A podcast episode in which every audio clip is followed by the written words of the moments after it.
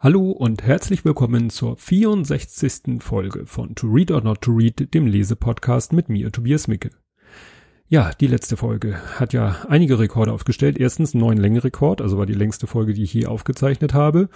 Und sie hat auch bisher, glaube ich, ähm, jedenfalls in der Kürze der Zeit, äh, die meisten Abrufe gehabt. Also ältere Folgen sind schon öfter abgerufen worden, aber so in so kurzer Zeit, so viele Abrufe hatte ich noch nie. Das lag höchstwahrscheinlich daran, dass die Autorin auf Twitter ja unterwegs als Erzähl mir nix äh, mein Tweet, mit dem ich die Folge äh, beworben habe, retweetet hat und die hat halt ein paar mehr Follower. Also freut mich, dass so viele diese Folge gehört haben.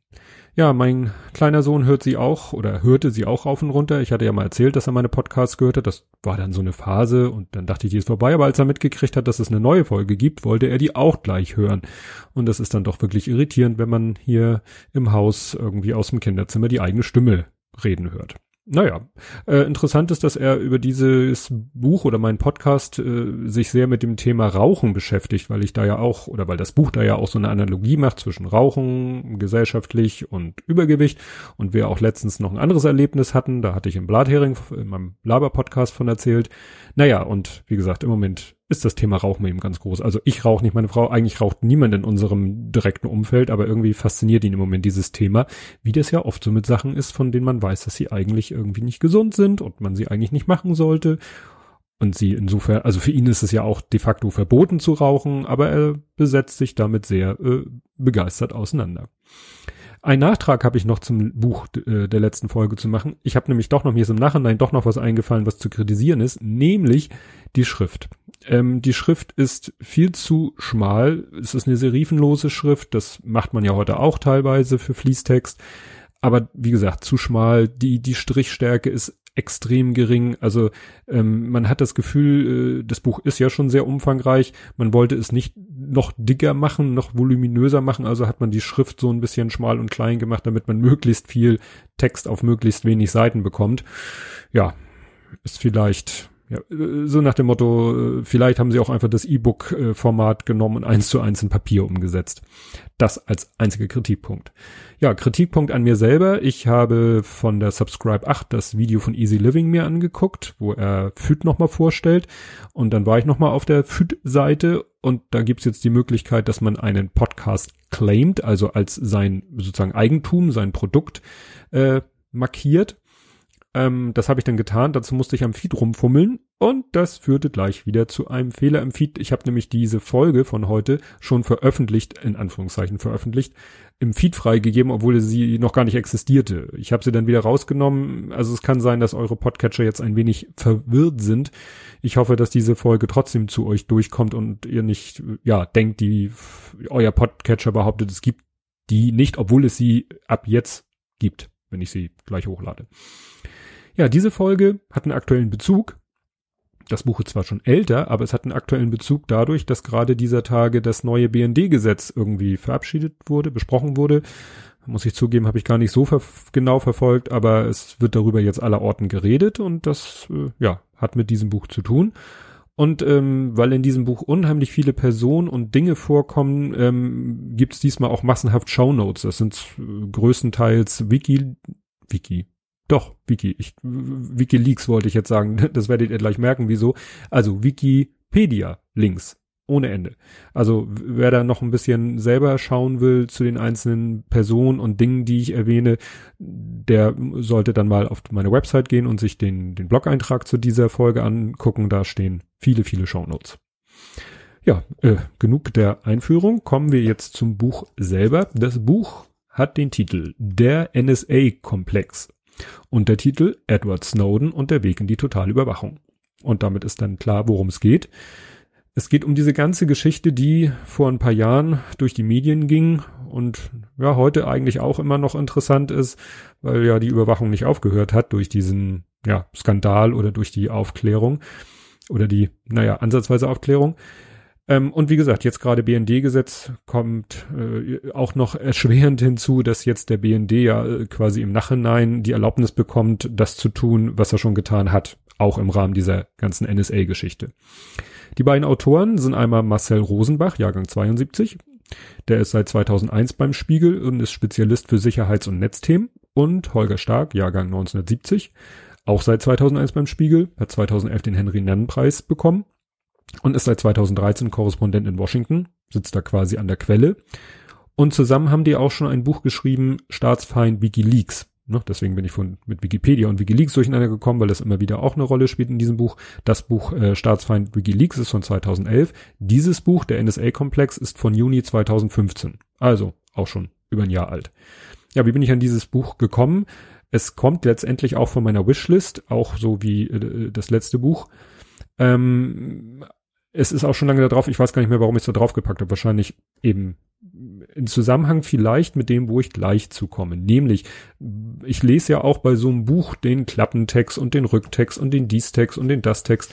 Und hier ist ganz weit vorne, also noch sozusagen Titelblatt und dann erstes normales Blatt Rückseite steht einfach nur drüber Buch. Und dann kommt da so eine, in kleiner Schrift so eine halbe Seite, wo man sozusagen, ja, nicht das Buch zusammenfasst, aber da ist ein interessanter Begriff oder ein interessanter Hinweis.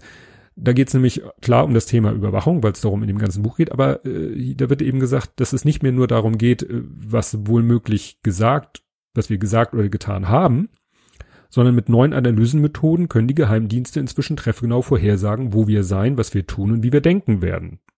Und das erinnert mich doch sehr an das Buch Drohnenland aus Folge 5, wo äh, die Geschichte nämlich in einer Zeit spielt, in der es schon so ist, in der eben die Polizei schon äh, auf unheimliche Datenmengen zugreifen kann. Also da ist es, glaube ich, die normale Kriminalpolizei, gar nicht die Geheimdienste. Die auf Unmengen von Daten zugreifen können und die dann mit Hilfe von, ich glaube, das soll dann auch schon künstliche Intelligenz sein, diese ganzen Daten analysieren und eben auch Vorhersagen machen, äh, was wer wohl demnächst tun wird, so ne, bisschen Minority Report mäßig. Aber dazu kommen wir später noch, weil ich hatte mich gefragt, was äh, hat das mit der Ge Geschichte der Überwachung zu tun. Aber wie gesagt, kommen wir nachher noch mal drauf. Ja, das erste äh, WTF, was ich hatte beim Lesen, ähm, also klar, worum geht's? Äh, erstmal geht's um Snowden. Es wird erstmal erzählt, wer Snowden ist, was er so gemacht hat, wie er zu den Jobs gekommen ist, ähm, die er so gemacht hat, bevor er bekannt wurde. Und da war das erste WTF, dass er sich mal bei der CIA beworben hat und dass er da einen Lügendetektortest bestanden hat. Also da scheint es normal zu sein, wenn man sich bei der CIA bewirbt, einen Lügendetektortest zu machen. Fand ich schon mal bemerkenswert. Naja, dann war drei Jahre in Genf, äh, so als Mitarbeiter des CIA und da lernte er auch schon so ein paar dubiose Methoden der CIA kennen. Also eine Zielperson, also eine Person, über die sie was wissen wollen, äh, von der sie Informationen haben wollen, dass die betrunken gemacht wird, in eine fingierte Polizeikontrolle gebracht wird und dann nachher äh, sozusagen vor der Wahl steht so, entweder jetzt kommt das raus, dass du besoffen Auto gefahren bist oder du arbeitest mit uns zusammen. Und das war so mit der erste Schritt vom doch sehr systemtreuen ähm, US-Bürger, ähm, und Geheimdienstmitarbeiter, ja, eigentlich zum Whistleblower. Aber es waren dann mehrere Stufen. Ähm, er hat dann beim CIA gekündigt, aber zu der Zeit war es auch schon so, dass viele, gerade in der Überwachung, viele Funktionen, die der Staat eigentlich äh, sein eigen nennt, privatisiert wurden. Das ist auch ein großer Punkt hier in dem Buch. Und deswegen arbeitete er dann bei Dell, den man ja eigentlich als Computerhersteller kennt, aber eigentlich für die NSA, weil die NSA da auch schon Aufträge an Dell vergeben hat, wenn es so um äh, Rechnerbetreuung geht oder so. Ähm, nur eigentlich hat man als so Angestellter bei so einer privaten Überwachungsfirma, oder Dell ist ja keine Überwachungsfirma, sondern er war da einfach nur Systemadministrator, hat er eigentlich schon A, mehr Geld bekommen als ein NSA-Mitarbeiter und teilweise mehr Macht, also mehr Zugriffsmöglichkeiten als ein NSA-Angestellter.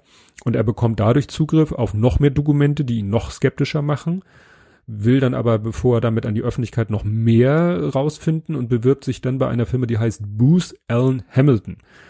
Und die arbeitet nun wirklich äh, überwachend für die NSA als Privatunternehmen. Und jetzt sitzt er eben an der Quelle. Da kann er so richtig die Daten abgreifen. Ähm, bis dahin wird dann erstmal sozusagen sein Werdegang erzählt. Und dann wird mal so eine kleine, so eine kleine Whistleblower-Historie eröffnet. Also einmal geht es um Bradley, Schrägstrich Chelsea Manning, der ja, ja, in, in seiner, ja, nachdem er verurteilt wurde, äh, oder vielleicht noch gar nicht, wahrscheinlich schon vor der Verurteilung, nicht gerade nett behandelt wurde. Es wird im Buch beschrieben, als sie ließen ihn splitternackt in seiner Zelle hocken. Soldaten weckten ihn nachts einmal die Stunde. Sie nahmen ihm seine persönlichen Dinge weg, angeblich um ihn davon abzuhalten, Selbstmord zu begehen. Und das hat ja auch einen traurigen aktuellen Bezug. Ne? Der Syrer, der sich in der Zelle umbringen konnte, weil er vielleicht zu wenig überwacht wurde. Und auf der anderen Seite die Geschichte mit Herrn Mittelhoff, der damals äh, doch, sag ich mal, als ja, keiner, der ein Kapitalverbrechen begangen hat, sondern äh, klar, war nicht schön, was er gemacht hat, der dann eben auch unter der ja, Aussage, wir wollen ihn vom Selbstmord abhalten, auch alle naslang geweckt wurde. Das kann man auch schon in die Abteilung Folter packen, wenn man will.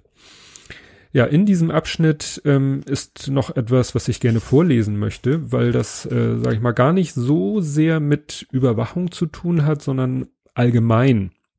Äh, ja, eigentlich mit Politik und moderner Technik. Das lese ich mal vor und dann äh, erschließt sich vielleicht, warum ich das vorlesenswert halte. Im Wandel begriffen ist die grundsätzliche Vorstellung von Politik.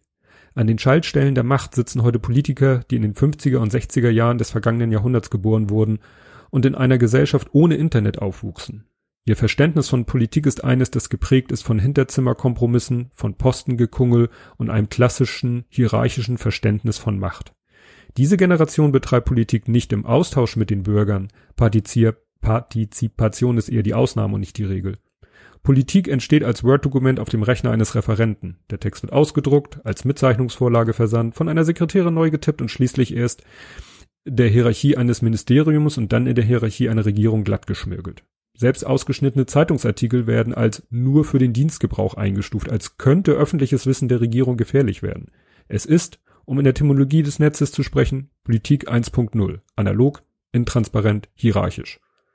Und das fand ich doch sehr, sehr treffend. Gut, ob nun alle Politiker, die heute an der Macht sitzen, in den 50er und 60er, kann man sicherlich drüber diskutieren, aber es ist sicherlich ein großer Teil der Politiker. Und mein Arbeitskollege war ja mal ein bisschen in der Hamburger Bezirkspolitik tätig und der hatte nachher einfach auch keinen Bock mehr, um es mal so plump auszudrücken, auf dieses Geklungel, weil das dann eben auch da schon losging und er gesagt hat, nee, dafür opfer ich nicht meine Freizeit, weil, weil ne, das war noch auf einem Level, wo man äh, ne, wenig Ruhm, wenig Ehre, viel Arbeit und kein Geld dafür.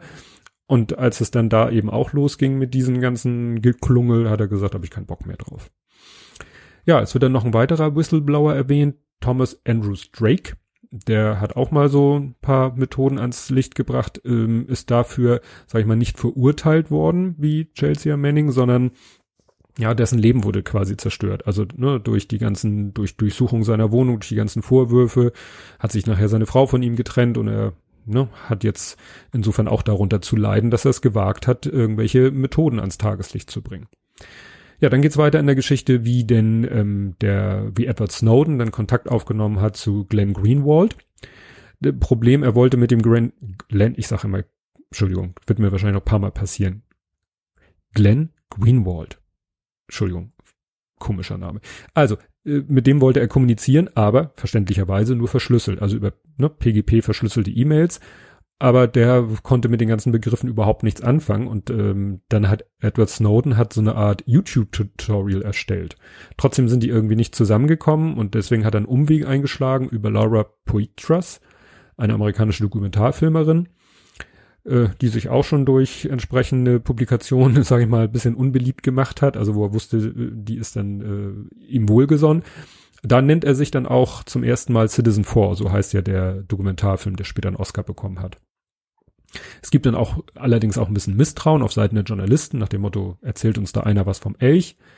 Aber das stellt sich dann raus, nee, also sie merken dann, nee, der hat wirklich äh, Material und Wissen, das nicht jeder hat. Dann tauchen noch ein paar Namen auf. Äh, Barton Gellman, ähm, da gibt's dann auch de, das Treffen in Hongkong, was man ja aus dem Film Citizen oder aus der Dokumentation Citizen 4 kennt. Dann gibt's noch einen äh, mir vorher unbekannten Namen, Ian McEskill. Also ich habe die alle in den Shownotes, teilweise gibt's da nur englische Wikipedia-Artikel, alle verlinkt. Also es ist mal interessant zu lesen über diese ganzen Personen, die in diesem ganzen Komplex mitgespielt was heißt mitgespielt haben, eine Rolle gespielt haben, obwohl das klingt auch nach Spielfilm. Äh, bei dem Ewan McEskill ist noch das Witzige, ähm, der hat ein iPhone dabei und Edward Snowden sagt, gut, alles klar, iPhone ausschalten, aber selbst das reicht ihm nicht. Er packt es in das Kühlfach von der Minibar, weil er sagt, so ein iPhone ist eben auch, ja, in seiner, durch seine Kenntnisse kann das auch eine Wanze sein. Und entsprechend behandelt er das Gerät auch. Ja, dann ähm, ist wieder ein Cut. Also wie gesagt, wir sind jetzt zeitlich gewesen. Edward Snowden erzählt in Hongkong den Journalisten, was er so alles und er übergibt ihnen natürlich Dokumente und was er so in Erfahrung gebracht hat. Ähm, und dann ist erstmal ein Cut. Dann kommt äh, die Geschichte der NSA, wie es alles begann mit dem sogenannten Cypher Bureau. Das fing nämlich schon zu, an zu Zeiten der Telegramme, dass äh, damals die damaligen Geheimdienste gesagt haben, es wäre schon schön zu wissen, was die Leute so per Telegramm sich alle hin und her schicken. Und die haben dann mit dem damaligen Monopolisten in Sachen Telegramme, dem haben sie einfach gesagt, so, du lieferst uns jetzt mal jeden Morgen alle Telegramme des letzten Tages. Und das war damals Western Union. Heute bekannt für diese meist doch, also nicht meist, also für auch dubiose Geldtransfers, ne, wenn man so äh, ein Ransomware sich eingefangen hat, obwohl das machen die alles über Bitcoin heute. Dann geht es um die Phase vor 9-11, was es da alles schon gab. Da gab es nämlich schon einen Verdacht, äh, dass Al-Qaida vielleicht was Größeres vorhat ein größeres Attentat so zur Jahrtausendwende. Und deswegen gab es dann zwei Geheimdienstprojekte. Das eine hieß Thin Thread, das andere hieß Trailblazer. Und ja, und das eine war intern, also von, von den Geheimdiensten selber. Und das andere war auch wieder so ein externes, also aus der Privatwirtschaft entwickeltes Projekt. Und da dann der damalige NSA-Chef Hayden sich für dieses äh, Projekt entschieden hat, was von externen gemacht wurde, das war quasi der Grundstein für die Verschiebung zur Privatwirtschaft hin. Und das ist ja wirklich dubios, finde ich, wenn Geheimdienstaufgaben in die Privatwirtschaft outgesourced werden, weil dann kann man sich das mit dem Geheimdienst auch sparen, weil dann ist es ja nicht mehr unter staatlicher Kontrolle. Letztendlich wurden aber beide Projekte eingestellt und die hätten vielleicht 9-11 verhindert. Kann man jetzt hinterher spekulieren. Also nach dem Motto, da wo sie vielleicht hätten was tun sollen, überwachungstechnisch, haben sie es nicht getan. Naja. Stattdessen gab es dann ja die, die Echelon-Affäre, wo die Kommunikationseliten abgelauscht wurden. Das war so 2005. Und da hat sich ja damals die, die betroffenen Staaten, also die EU war das ja in erster Linie, hat sich da auch äh, drüber echauffiert, aber pff, groß passiert ist irgendwie auch nichts. Daher stammt zum Beispiel der Spruch, den ich gerade in einem anderen Kontext mal gehört habe. Also, ne, die EU und die äh, Geheimdienste der USA kriegen sich in die Wolle. Da hat nämlich dann ein NSA-Mensch äh, gesagt, versuche nicht mit den Schweinen im Schlamm zu ringen, denn sie mögen das und ihr werdet alle schmutzig. So nach dem Motto, ne, legt euch nicht mit uns an, uns macht es nichts und ihr werdet schmutzig. Und ähm, ja, äh, und diese Echelon-Affäre geriet dann auch schnell in Vergessenheit. Warum? Der Bericht darüber, also der Abschlussbericht, kam acht Wochen von 9-11 raus. Ne, und dann kam 9-11 und dann war sowieso alles anders. Und das, was 9-11 so aus der Überwachungsperspektive so dramatisch macht, das war eben, dass die NSA es nicht geschafft hat, das zu verhindern weil sie vielleicht das ein oder andere Projekt eingestellt haben, was sie nicht hätten einstellen sollen. Und das war wahrscheinlich auch wirklich das, was die NSA so gewurmt hat und dazu geführt hat, dass ja die NSA dann ebenso, na sagen wir mal, so übertrieben hat. Gut, ging natürlich auch nur, weil zum Beispiel dann ein paar Monate, äh, nee, paar Wochen nach dem 9-11, am 4. Oktober 2001, hat dann Bush nämlich was unterschrieben, was quasi der NSA so quasi freie Hand gegeben hat. Also sie brauchten für bestimmte Überwachung, brauchten sie einen Gerichtsbeschluss, das war aber so ein Spezialgericht, was geheim tagt, wo also keiner kontrollieren kann, was da überhaupt für Anträge gestellt und welche Anträge durchgelassen werden und die werden wahrscheinlich auch alle nur so durchgewunken. Also rein formell kann man sagen, hat die NSA da einen Freifahrtschein bekommen. Wobei auch interessanterweise das Abhören von Unterwasserkabeln, heute Glasfaser, damals noch Kupfer-Unterwasserkabeln, gab es sogar schon in den 70ern und da gab es, klingt ein bisschen abwertend, äh, ironischerweise eine ähm, Operation, die hieß Operation Delikatesse. Also komische Decknamen hatten die schon immer. Ja, es geht dann weiter mit den Zielen der NSA. Da gibt es nämlich ein National Intelligence Priorities Framework. Das ist so ein Dokument, was alle paar Jahre erneuert wird. Und die aktuelle Fassung von, glaube ich, das ist, also jedenfalls um die es hier geht, ist von 2013. Die ist zum Beispiel auch von Obama abgesegnet. Also so wie Obama sich manchmal darstellt, so nach dem Motto, ja, ich habe da nichts, äh, ne, das haben die Geheimdienste gemacht und wir wollten das alle gar nicht und wir wussten davon alles nicht. Das stimmt nicht so ganz. Also wenn man dieses Buch liest, dann denkt man doch, ja, er mag äh, wirklich äh, gute Ziele gehabt haben und auch gute Dinge gemacht haben, aber er war wahrscheinlich auch immer ein Stück weit Getriebener der Umstände, konnte wahrscheinlich auch nicht viel anders, aber letztendlich hat er eben auch viele, hat er auch Sachen abgesegnet. Also, ne, das Bush da der NSA freie Hand gegeben hat, das passt so ins Weltbild, das man so hat von Herrn Bush. Ähm, von Obama hätte man gedacht, naja, vielleicht äh, wägt er da doch ein bisschen mehr ab, aber er hat zwar auch Kleinigkeiten gemacht, um die NSA ein bisschen zu drosseln, aber im Großen und Ganzen hatten sie weiterhin freie Hand. Weil dieses äh, Dokument definiert eben Ziele, sowohl geografisch als auch inhaltlich, und dabei geht es nicht nur um Terrorabwehr. Und geografisch heißt eben auch, ähm, es gibt ja diese Big Five, die, sag ich mal, englisch sprechenden Staaten, ähm, und so quasi jeder andere kann theoretisch abgehört werden. Ne? Deutschland, alle anderen Länder, Frankreich, europäische Länder, alle. Zum Beispiel, und das fand ich schon heftig, da gab es eine G20-Konferenz Anfang April 2009 in London. Da haben die mal kurz Internetcafés eingerichtet, die ne, Big Five, und haben dann da Rechner ins Internetcafé gestellt und dann haben sich da, was weiß ich, Journalisten und Delegationsmitglieder haben sich in diesem Internetcafé an die Rechner gesetzt und da war natürlich entsprechende Software drauf, Keylogger und so, so dass sie hinterher von allen möglichen Leuten irgendwie Passwörter und Zugangsdaten für, was weiß ich, private E-Mail-Accounts oder so hatten. Wenn es nur die privaten waren, wenn es nicht vielleicht sogar irgendwelche, was weiß ich, von Botschaftsmitarbeitern, die äh, Botschafts-E-Mail-Adressen Zugänge waren. Also es ist echt gruselig. Und wer dann immer denkt, na ja, ich bin kein Journalist, ich bin kein wichtiger Mensch, ist auch ein Irrtum. Auch Normalbürger können Ziel sein. Zum Beispiel, wenn sie selber irgendwie mit IT zu tun haben, Ingenieure sind Systemadministratoren oder IT-Sicherheitspersonal, selbst dann kann man interessant sein für die Überwachungsdienste, für die Geheimdienste. Ne? Gut, kann man sagen, bin ich auch nicht, aber da kommen wir später noch zu. Was zum Beispiel auch gemacht wird, Finanztransaktionen abschnorcheln, hat man ja auch mal gehört, mit Swift damals ging es darum, ne, die wollten natürlich wissen, wer wann wo was womit bezahlt, um daraus dann irgendwelche Schlüsse zu ziehen. Ja, dann äh, gab es diesen Stuxnet-Angriff, das hat man vielleicht, erinnert man, dass da irgendwo in Iran die Zentrifugen von der ne, Atom-Dingster, Bumster, Nuklear, äh, Uranproduktion, jetzt habe ich es ähm, irgendwie von so einem Virus äh, gehackt worden sind. Was ich nicht wusste und was in dem Buch beschrieben ist, dass es auch eine Rache quasi gab von der anderen Seite. Das nannte sich Shamoon und das war ein Virus, der dann äh, sozusagen die andere Seite attackiert hat. Ja, was ich bin echt am überlegen. Ich habe mir so viele Notizen gemacht, weil das Buch ist wirklich, das ist Stoff ohne Ende. Das Buch ist sehr klein gedruckt, aber trotzdem gut lesbar, weil es eine ordentliche Schrift ist. Und da sind so viele Informationen drinne. Es ist wirklich faszinierend zu lesen und, und eben auch erschreckend, weil es tauchen auch so Marken, zum Beispiel die Marke Huawei kennt man ja eher von, von Handys. Die stellt auch Netzwerkhardware her und das ist eine chinesische Firma und da hatten dann die die sag ich mal westlichen äh, Geheimdienste hatten dann den Verdacht, dass die in ihres Hardware irgendwelche Hintertüren einbauen äh, und das wollten sie dann ausschließen und haben die Hardware dann analysiert, haben selber aber natürlich in Hardware auch Hintertüren eingebaut. Also dieses nach dem Motto, wir fangen Hardware ab, die sich auf dem Weg zu jemandem befindet und bauen da, manipulieren die dann. Sowas hat es eben auch gegeben.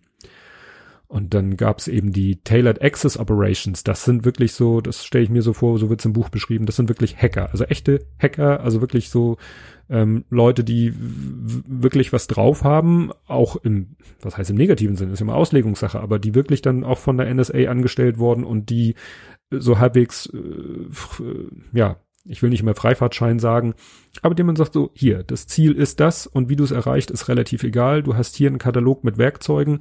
Du kannst auf dem Grau-Schwarzmarkt darfst du Zero-Day-Exploits, also Sicherheitslücken kaufen, ne, und um wieder selber irgendwo dich reinzuhacken. Und das ist natürlich alles, wo man sagt, nein, so, so ein Zero-Day-Exploit, wenn der bekannt wird, muss der dem, dem, ja, dem Programmierer der Software zugänglich gemacht werden, damit der den, die Lücke schließen kann. Ne? Und, und nicht irgendwie vom Geheimdienst genutzt werden, um sich in irgendwelche Leute Rechner zu hacken. Das machen doch eigentlich nur die Bösen. Ja, also wirklich, wenn man das Buch liest, man fällt echt so ein bisschen vom Glauben ab. Nachher kommt dann noch die SCS, ist eine Einheit, die Special Collection Service. Die benutzen, das hat man, glaube ich, damals auch mitgekriegt, Botschaften als Horchposten, ging dann darum in Berlin, dass man dann gesagt hat, Mensch, auf dem Dach von der amerikanischen Botschaft, da sind so komische Sachen auf dem Dach, das kann man sich gar nicht erklären. Wo sich dann, glaube ich, äh, rausgestellt hat, ja, das, da sind Antennen hinter und alles Mögliche zum Ablauschen. Dann hatten sie ja eben ne, Frau Merkels Handy abgehorcht wo man dann fragt, ja, warum jetzt ausgerechnet Merkels Handy? Und das wird im Buch auch erklärt, ja, klar, es ging schon los mit Schröder. Schröder hatte ja, also stellvertretend für Deutschland, eine Haltung zum Irakkrieg, die den Amer Amerikanern nicht so gefiel. Damit ist dann eben die deutsche Regierung so ein bisschen ins Fadenkreuz der geheim, amerikanischen Geheimdienste geraten und von Merkel wollten sie halt wissen, wie ist ihre Haltung zur Euro-Krise, die ist aus amerikanischer Sicht ja auch nicht uninteressant, und zum iranischen Atomprogramm. Weil die ne, Amerikaner sagen, je mehr wir wissen, auch über unsere Freunde wissen, umso besser. Also es geht dann eben auch um Verhandlungen, um Wirtschaft. Wenn, wenn irgendwelche Wirtschaftsabkommen äh, gemacht werden, dann wollen die eben vorher schon wissen, was wird der andere für Argumente vorbringen, wo sind seine Schmerzgrenzen, wie weit können wir bei den Verhandlungen gehen, was können wir da rauskitzeln. Es hat eben nicht immer nur was mit, äh, ja, mit militärischen oder sonstigen oder schon gar nicht mit Terrorgeschichten zu tun, sondern auch wirklich mit ganz allgemeinen politischen Interessen und halt eben auch mit wirtschaftlichen Interessen. Ja, ach so, ein weiterer Grund, warum äh, dann besonders Deutschland so abgehorcht wurde, hat man ja auch, ne? Komme ich gleich zu mit Unterstützung des BND, äh, weil die äh, Attentäter vom 9., äh, nein, 11. September, 9-11, die kamen ja über Deutschland. Also ne, ich weiß, als Hamburger hat man das ja mitbekommen in der Berichterstattung, dass der eine oder zwei haben ja in Hamburg, in Harburg genau, gesagt, haben die gewohnt ja, und das hat natürlich die äh, amerikanischen Geheimdienste besonders geärgert, dass die quasi hier in Deutschland äh, munter vor sich hin leben konnten und dass weder von den amerikanischen noch von den deutschen Geheimdiensten irgendwie erkannt wurde, dass die irgendwas im Schilde führen. Und schon seit jeher gibt's halt eine, naja, unheilige in Anführungszeichen Allianz äh, der NSA mit dem BND. Und das wird hier in dem Buch so schön unter dem Punkt zusammengefasst, Amerikanische Scheinheiligkeit trifft auf deutsche Naivität. Ne? Wird dann im Buche dann auch wirklich ausführlich erklärt, was denn damit gemeint ist. Und was man auch schon wieder vergessen hat, ging mir jedenfalls so, trotz der hochgeschraubten Überwachung nach dem 11. September konnte zum Beispiel das Bombenattentat vom Boston Marathon nicht verhindert werden. Und später dann Paris und die anderen, was da so passiert ist, auch alles nicht verhindert, obwohl in den betroffenen Ländern keine, äh, nicht keine Überwachung, ist Quatsch, ne, ja auch schon Überwachung und äh, es geht ja gerade um die Vorratsdatenspeicherung. Das konnte alles äh, diese Anschläge nicht verhindern. Und da muss man sich überlegen, ob das das richtige Mittel ist. Vor allen Dingen, wenn so viele Unbeteiligte davon betroffen sind. Aber für die Geheimdienste gilt eben, Wissen ist Macht. Punkt. Und ähm, als Beispiel, dass eben auch wirklich ganz, ganz normal Sterbliche davon betroffen sein können, wird dann in dem Buch erklärt, dass ähm, teilweise eben, wenn einer aus irgendeinem, und es kann wahrscheinlich noch so ein banaler, banaler Grund sein, wenn irgendein Mensch X unter Verdacht gerät, dann wird, werden dessen Daten abgegriffen, dann werden die Daten von seinen Kontakten, Freunden, wie auch immer man das nennen will, abgegriffen. Teilweise aber noch die Daten der Freunde dieser Freunde das, man spricht dann von ein Hop, zwei Hops, drei Hops. Und dann haben die mal so eine Schätzung gemacht, also wenn einer bei Facebook ist und äh, hat so bei Facebook, ich habe keine Ahnung, ob das hochgegriffen ist, hat er so 190 Facebook-Freunde, dann ist man beim Friend of a Friend of a Friend, also bei der dritten Stufe, drei Hops, ist man bei fünf Millionen Menschen. Und da kann auch wirklich der unbescholtenste Bürger mit dabei sein. Und dann wird er halt abgelauscht, nur weil er Freund eines Freundes ist, dessen Freund aus irgendeinem mehr oder weniger banalen Grund ins Visier der Geheimdienste geraten ist.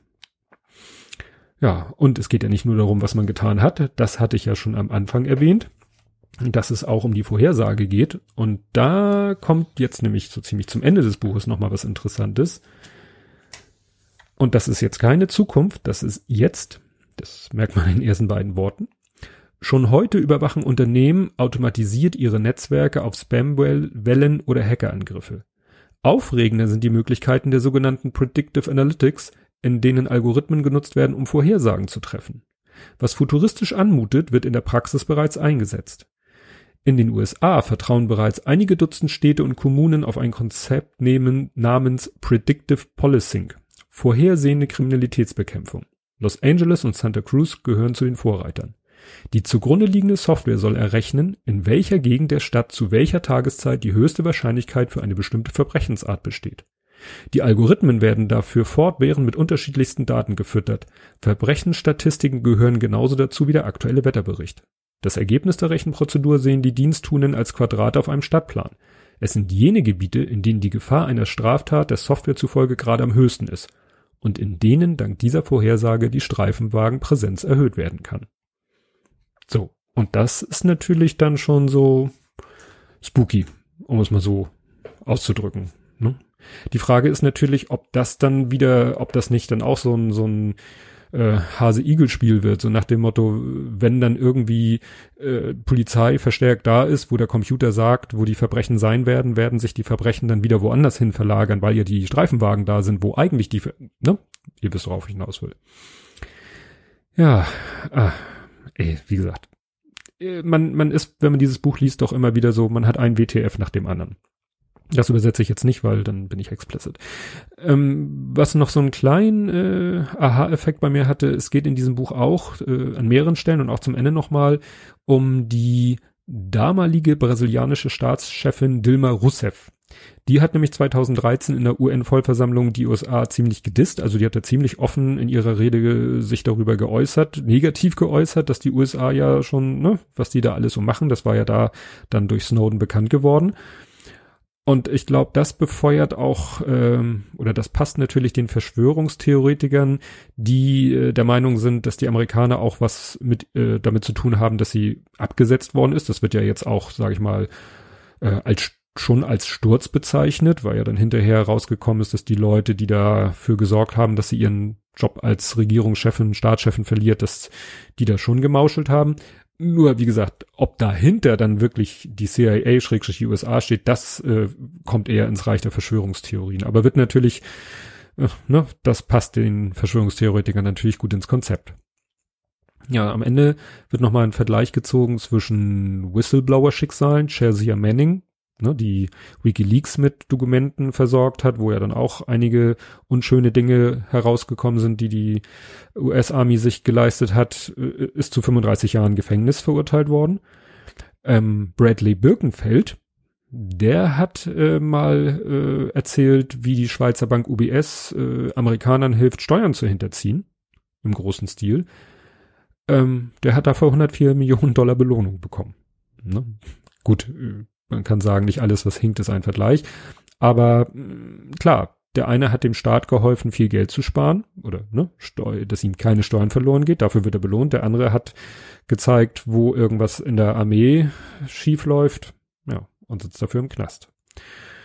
Ja, also wie gesagt, dieses Buch zu lesen ist doch ähm, gerade mit diesem zeitlichen Abstand zu den damaligen Veröffentlichungen doch ein bisschen, hm, ja, nochmal äh, sehr ja, frustrierend. Ja, weil was kann man da großartig gegen machen? Es kommt am Ende dann der Epilog, da wird beschrieben, wie Snowdens Weg dann weiterging nach Hongkong. Das hat man ja auch noch so eine Erinnerung. Russland, wo er eigentlich hin wollte, dass er dann in Russland gestrandet ist, dass er da jetzt erstmal relativ langfristig Asyl hat und so. Ja, aber der möchte eigentlich natürlich auch mal wieder zurück in die Heimat aber wahrscheinlich, wenn er es jetzt in die Tat umsetzen würde, würde er da gerade in der jetzigen Stimmung mit Trump und so, äh, wird es ihm gar nicht gut gehen. Und wahrscheinlich auch, ist dann wahrscheinlich auch egal, ob Trump oder Clinton die Wahl gewinnt.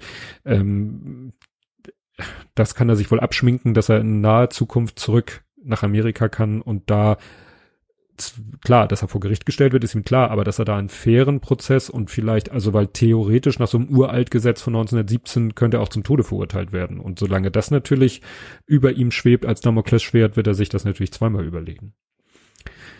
Ja, wollte ich noch Kritik üben an dem Buch. Am Anfang ist mir aufgefallen, dass die manchmal gerne so aus meiner Sicht übelflüssigerweise Fremdworte benutzen. Also die benutzen zum Beispiel dreimal das Wort clandestin.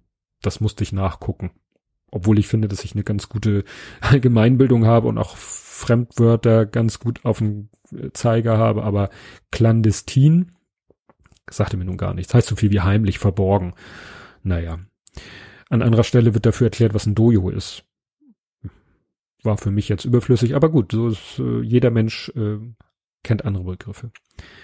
Im Großen und Ganzen ein, ein Buch mit massenhaft Informationen, super recherchiert, äh, mit Quellen, also auch mit massenhaft Verweisen, wo denn die Informationen hinkommen. Also hinten kommt, also nach dem Epilog kommt noch so eine Chronologie der Ereignisse, dann kommt noch mal ein Stich, Glossar, wo die ganzen Geheimdienstabkürzungen erklärt werden, dann kommt noch ähm, ja, die ganzen Verweise, äh, ja, Quellenverweise würde ich es nennen. Also es ist wirklich, da steckt eine Menge Arbeit drinne. Also ich kann es nur empfehlen, wer sich mit diesem Thema mal äh, nicht abschließend, aber äh, so einen Überblick verschaffen will, weil man hat es ja damals immer nur so in der laufenden Berichterstattung mitbekommen und irgendwann ist es dann ja auch in den Hintergrund geraten und hier kriegt man es alles nochmal komplett am Stück aufbereitet vorgetragen.